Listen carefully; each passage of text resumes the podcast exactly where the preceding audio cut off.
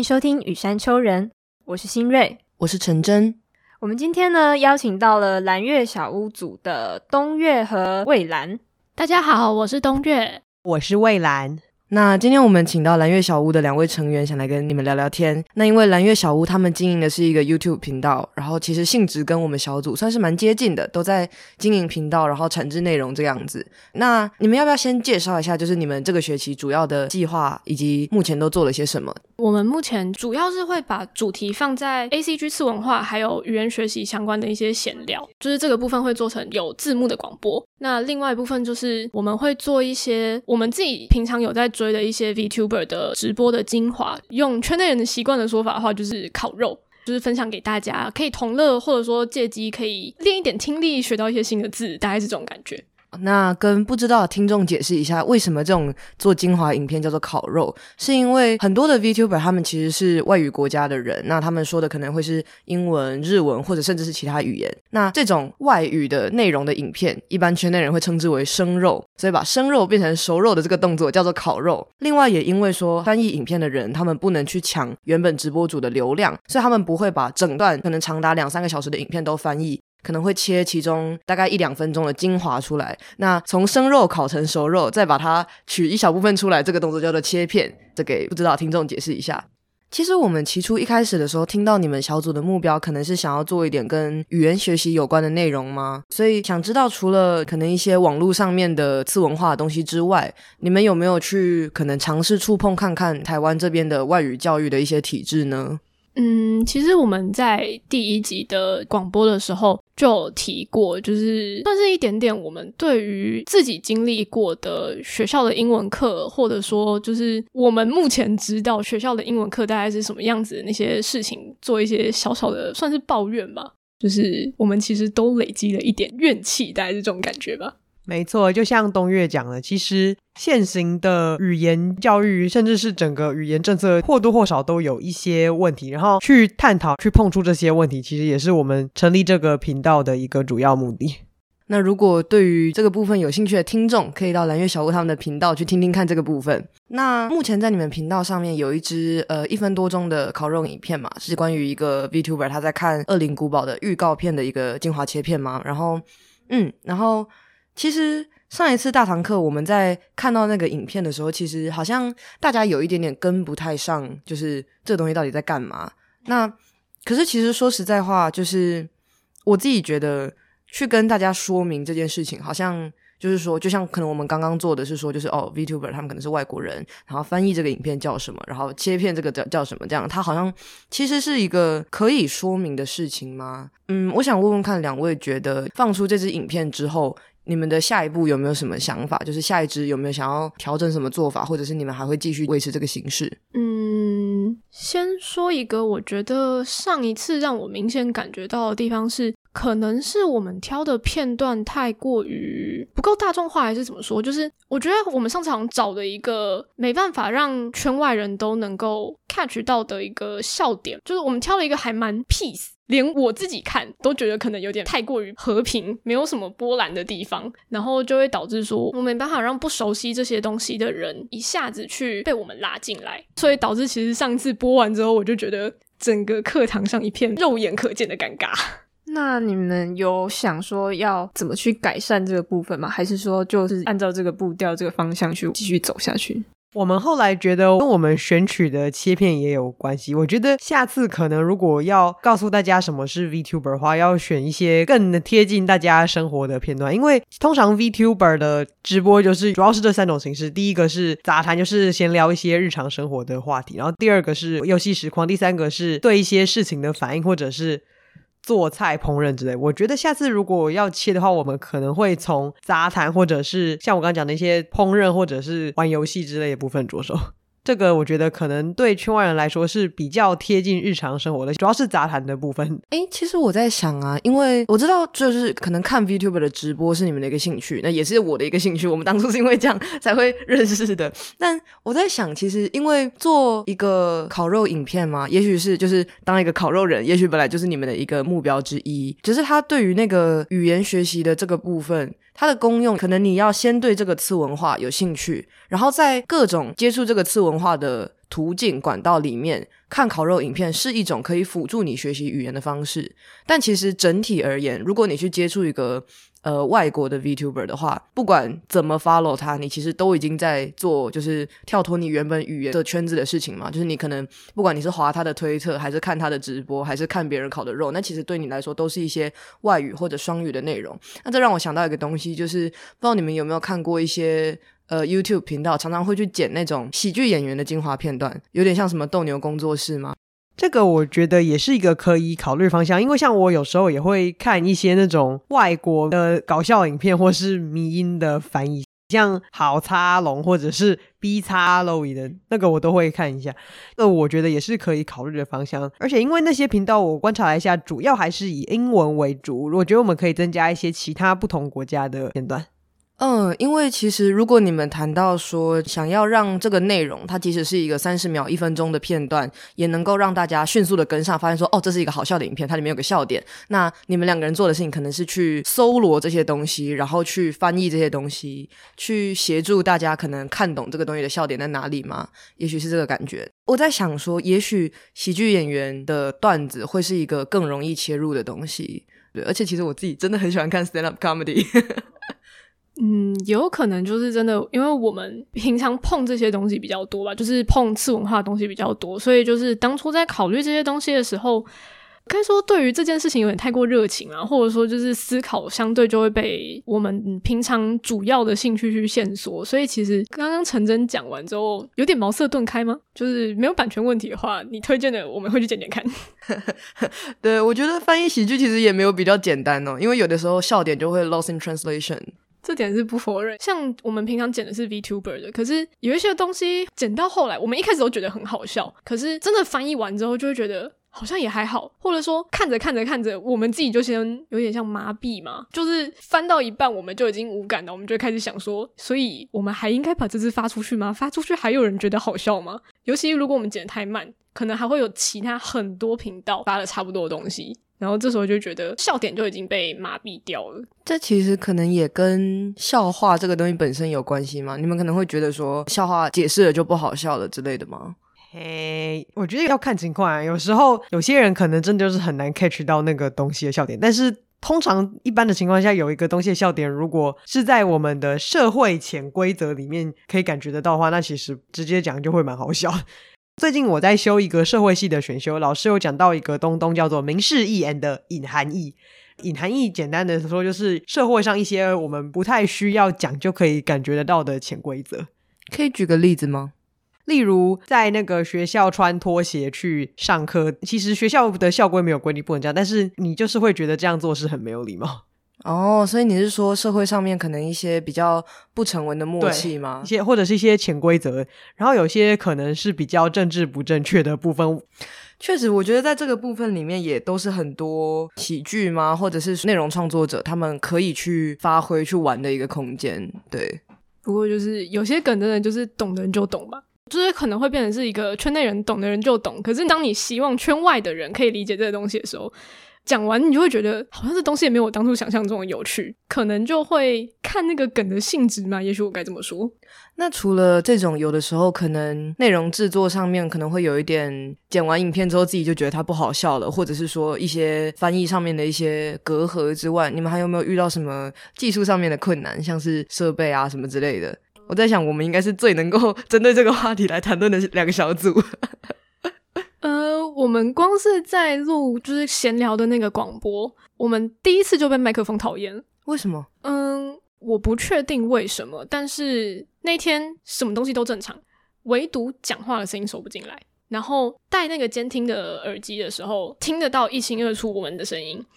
但是当开电脑这边回放要重听我们刚录的状况的时候，啥都听不到。我电脑开到一百了，耳机里面电脑的喇叭什么声音都没有传出来。反正就是我们不知道到底是被麦克风讨厌还是被电脑讨厌，总之声音听不到，有点像白录的那种感觉。那除了第一次录的时候的麦克风问题之外，比如说像在剪辑之类的，有没有遇到一些进行之前意想不到的困难？嗯，最大应该是上字幕吧，因为我们上字幕是用，这是包含切片的部分，我们都尽量是用 Arc Time 这个，呃，我有点忘记它是干嘛用，反正就是做字幕跟上时间轴。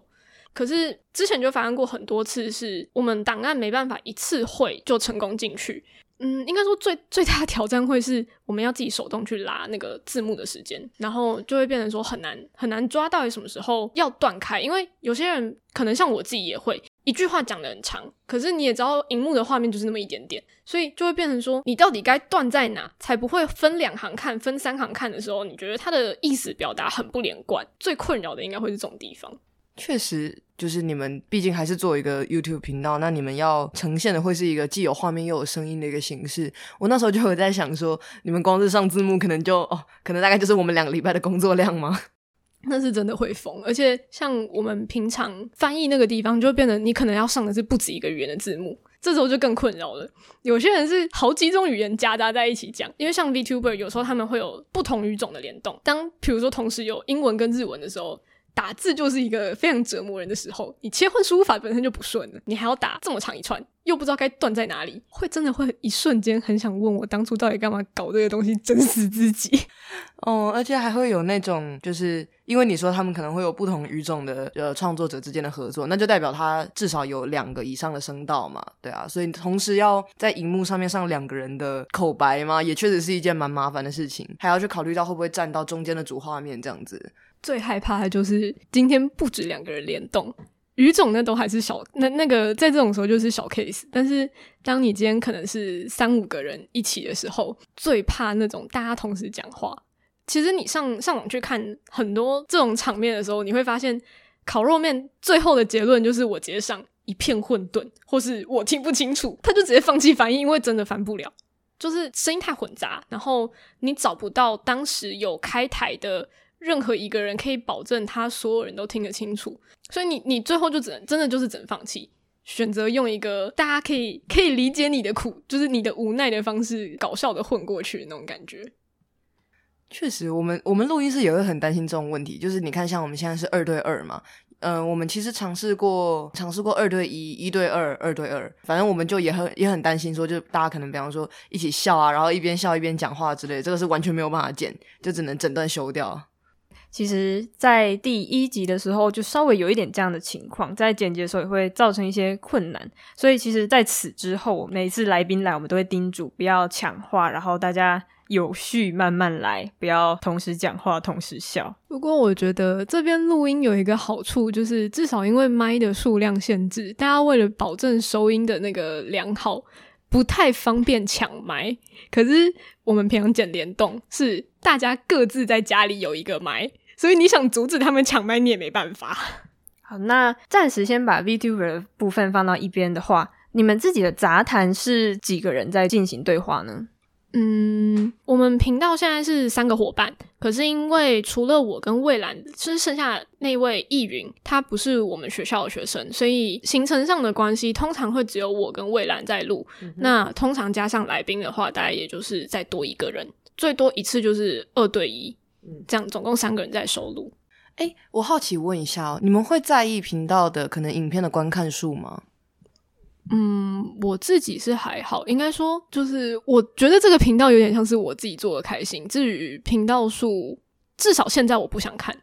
就我觉得看的第一个是消灭热情，第二个是我会担心做到后来我会不会不知道我在干嘛。我自己也是还好，因为我跟东岳讲的样，就是比较把它当成是一个做兴趣嘛，并不是说真的要把它当成一个工作。哎，但其实我觉得这两个也没有冲突啊。做兴趣跟有没有把它当成正业，没有，只是做兴趣跟在不在意观看数好像是两回事嘛。因为其实像我们小组，我们虽然也没有说一定要我们节目大红大紫，但我们看到什么嗯特别篇的收听数暴增，我们也是蛮开心的。嗯，应该这么说吧，就是会很担心。观看数这件事情去影响到我们当初为兴趣而做这件事情的热情，因为其实我们被很多人提醒过。然后单就烤肉频道，我自己其实网络上也有很多朋友是有在做这件事情的。大家在聊的时候都有一个共同点，是比我先开始做那些人，很多都经历过，就是因为订阅数或者是因为观看数那些数据的部分，影响到他们决定内容的方针，或者说是影响到他们做事情的动力。我自己听完他们的分享。之后会觉得说太在意数据的话，会有一个呃坏的影响。所以后来我就决定，我就佛系看待这件事情。就是如果我发现我的心态开始不对了，我就会直接选择不看。所以这样刚听下来，我会觉得好像虽然有的时候也是会有一点在意，但你们会更希望就是频道数不要影响到自己的心态嘛？那我觉得这其实是一个好的想法吗？因为我自己也蛮反感说为了流量而一直去改变自己想要做的东西。对，所以我其实还蛮赞同你们的心态。那上半场的话，我们就先聊到这边，下半场我们会再聊一些别的东西，你就先休息一下。哎，那我们先来测试一下麦克风好了，帮我凑到麦克风前面说一句话。好好，我们随便讲就好。你生日什么时候？三月十六，三月六号。他生日是什么时候？四月二十九号。哦，那都大概蛮近。十二月四号，刚过。啊，对，刚过。祝你生日快乐！祝你生日快乐！祝你生日快乐！祝你生日快乐！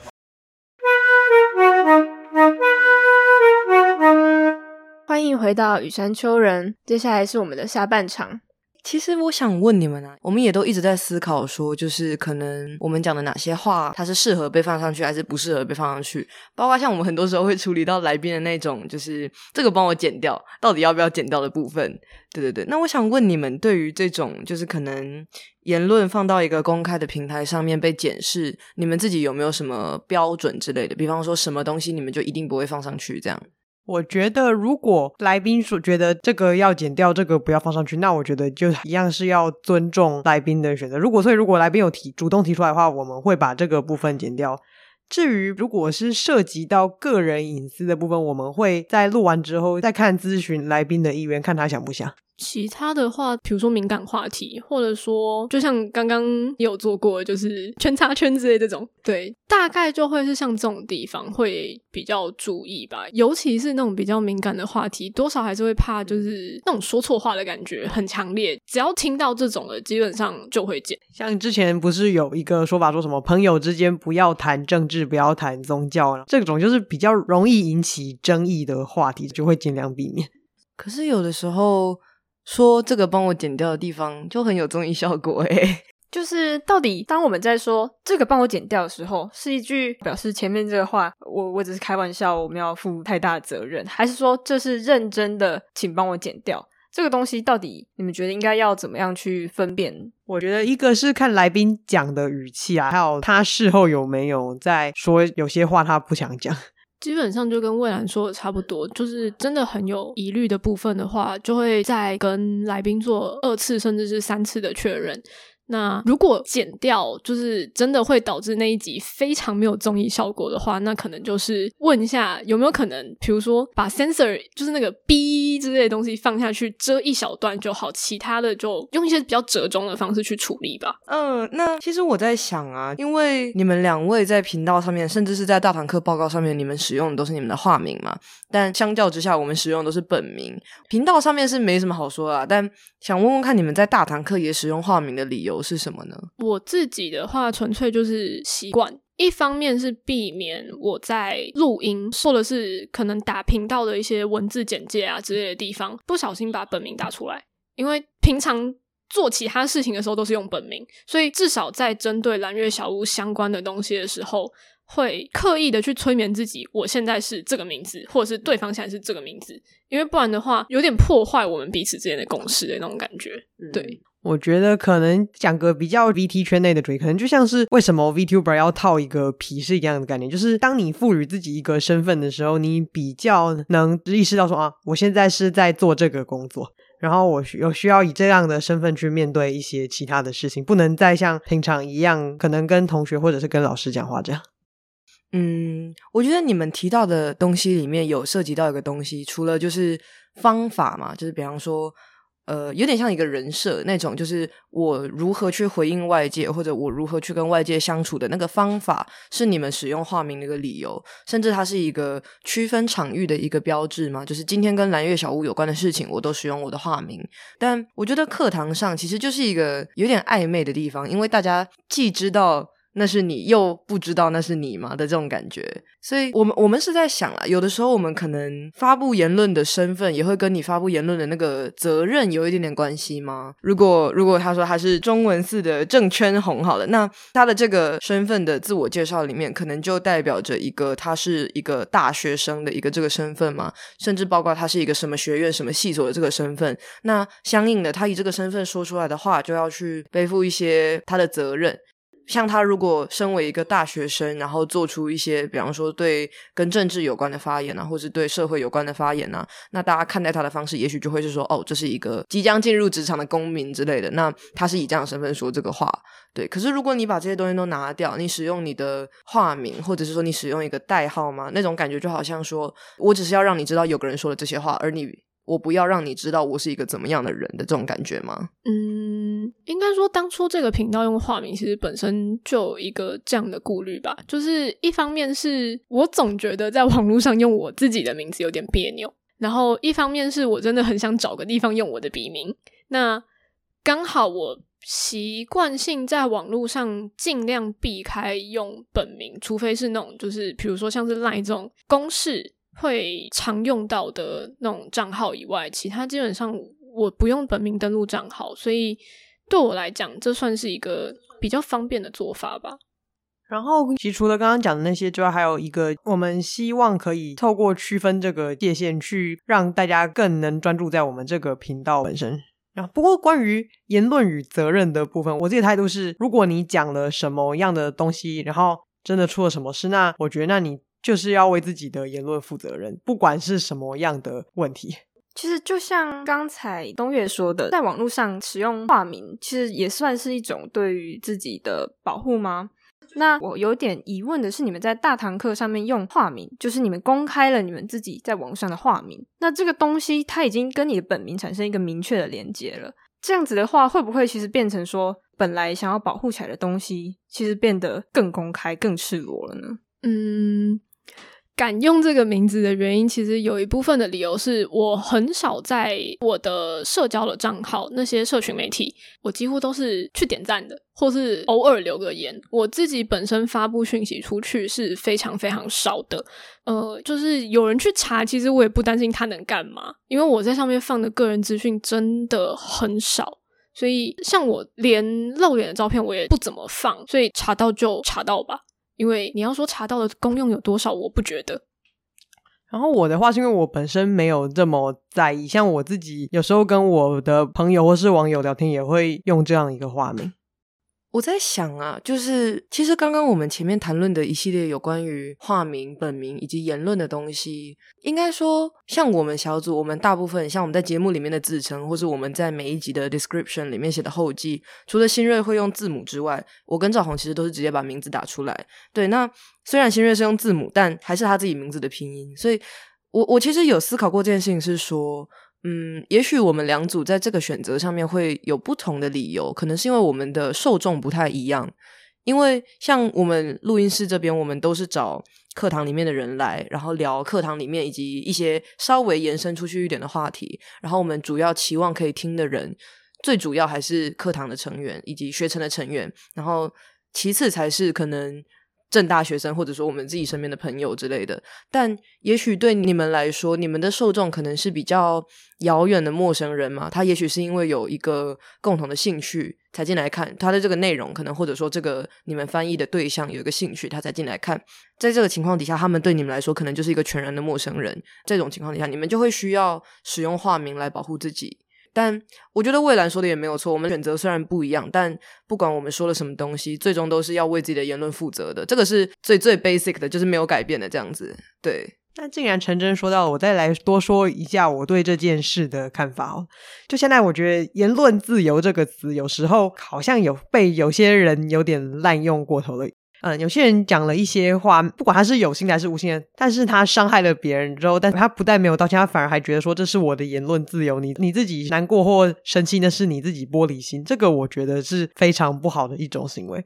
说真的、啊，虽然有些人确实就是蛮玻璃心，但是既然知道他们就是那么玻璃心，那你自己还去踩那个线被验上了，你又不负责，这个我觉得就是你自己的问题了。嗯，其实我在想啊，因为虽然我们的呈现形式不一样，但最终我们都是没有露脸，而只透过声音来表达的嘛。其实刚刚蔚蓝说的话，有让我想到，就是对于一般人来说，纯粹的被听见，也许会比画面跟声音同时出现来的更陌生一点嘛。因为日常生活中，我们是以一个活生生的样子在跟身边的人相处。那大家在听我们讲话的时候，其实不只会。听到我们说的话，或者读到我们写的字，他同时会看到我们的眼神啊、语气啊、肢体动作啊、表情啊等等等等的。所以那种不是直接的语言表达，但是存在着的那些其他的表象，他会去补足一些语言的空隙吗？他会去让你比较直观的感受到说，对方是基于一个什么样的立场在跟你说这些话。然后，虽然实际的见面的说话还是会有误会，但我自己觉得它比起网络上面的讯息，尤其是文字嘛，会来得更立体而具体一点。有的时候只看文字，我们是很难判断人家的意思的，这其中也会产生很多的误会，甚至是挑起很多的纷争嘛。我是这样想啦，不知道你们觉得呢？确实是这样，没错。所以像我自己的话，包含上字幕，总之就是我自己在输入这些文字的时候。呃，当我觉得这行字送出去，它会有太多种被解读方式的时候，尤其是语气上面，我通常能补颜文字，我尽量就会补颜文字上去，就是那种表情符号那些东西。因为对我来讲，至少，尤其在纯文字的情况下，我觉得至少让我可以用一个相对好懂的方式，在不传递声音的前提之下去让对方理解我大概是以一个什么样的心情，或者说一个什么样的语气去想。我要表达这句话的，确实，因为我我忘了是谁，忘了是哪一个科学家讲过一个理论。他说，其实我们一般在讲一件事的时候，字面上的意思只占了百分之三，然后剩下的百分之九十几都是依赖当时的语境，还有你说话的口气跟表情。所以我个人的习惯是，通常如果要打一些东西，我会很习惯的加表情符号。你们有遇过那种就是？打完一行字加一个笑脸，然后你可能原本想要表达就是微笑的友善的意思，结果对方觉得你在假笑或者是说冷笑吗？你们有遇过这种情况吗？呃，如果我今天是要冷笑，我会固定用一款，就是可能是比如说是倒着过来的，倒过来的笑脸，或者说就是那个没有没有腮红的，总之会挑那种就是看起来特别讽刺，像是只是盯着你，然后我就是毛骨悚然的微笑。对，大概就是我会尽量挑那种呃和缓的。要素比较少的，所以如果我真的要笑的时候，我就不会去挑那些。那尽可能在对每个人，我都固定用同样的方式去筛选这些我需要搭配的符号。该说让对方习惯嘛，总之是有一个统一的标准，让对方不容易误会这样子。说到表达，其实我觉得像东岳刚刚提到的这个。嗯，让别人认识到你都会使用什么方式表达，这是一个你跟人群之间的默契。不过有的时候我也会觉得说，可能面对不同的对象，我们的表达方式还是会需要微调吗？像我其实也就蛮好奇，就是嗯，现在我们也快要到期末了嘛，你们想要怎么呈现就是你们的期末呢？目前的想法就是把我们在十二月录的这几次的杂谈的内容，就是。挑一集我们觉得比较满意，或者说，呃，能够更同整我们频道的调性的内容，然后去呈现给大家。目前的想法大概会是这样，但是详细的主题我们可能还在，就是还在商谈这样子。我是在想啊，平常你们的受众就可能像刚刚说的，是一些就是兴趣相同，但其实距离遥远的人嘛。那你们会不会想说，在期末的时候做一个就是可能更面向大家一点的东西？有这个想法吗？目前有在朝这个方向去，就是寻找主题。因为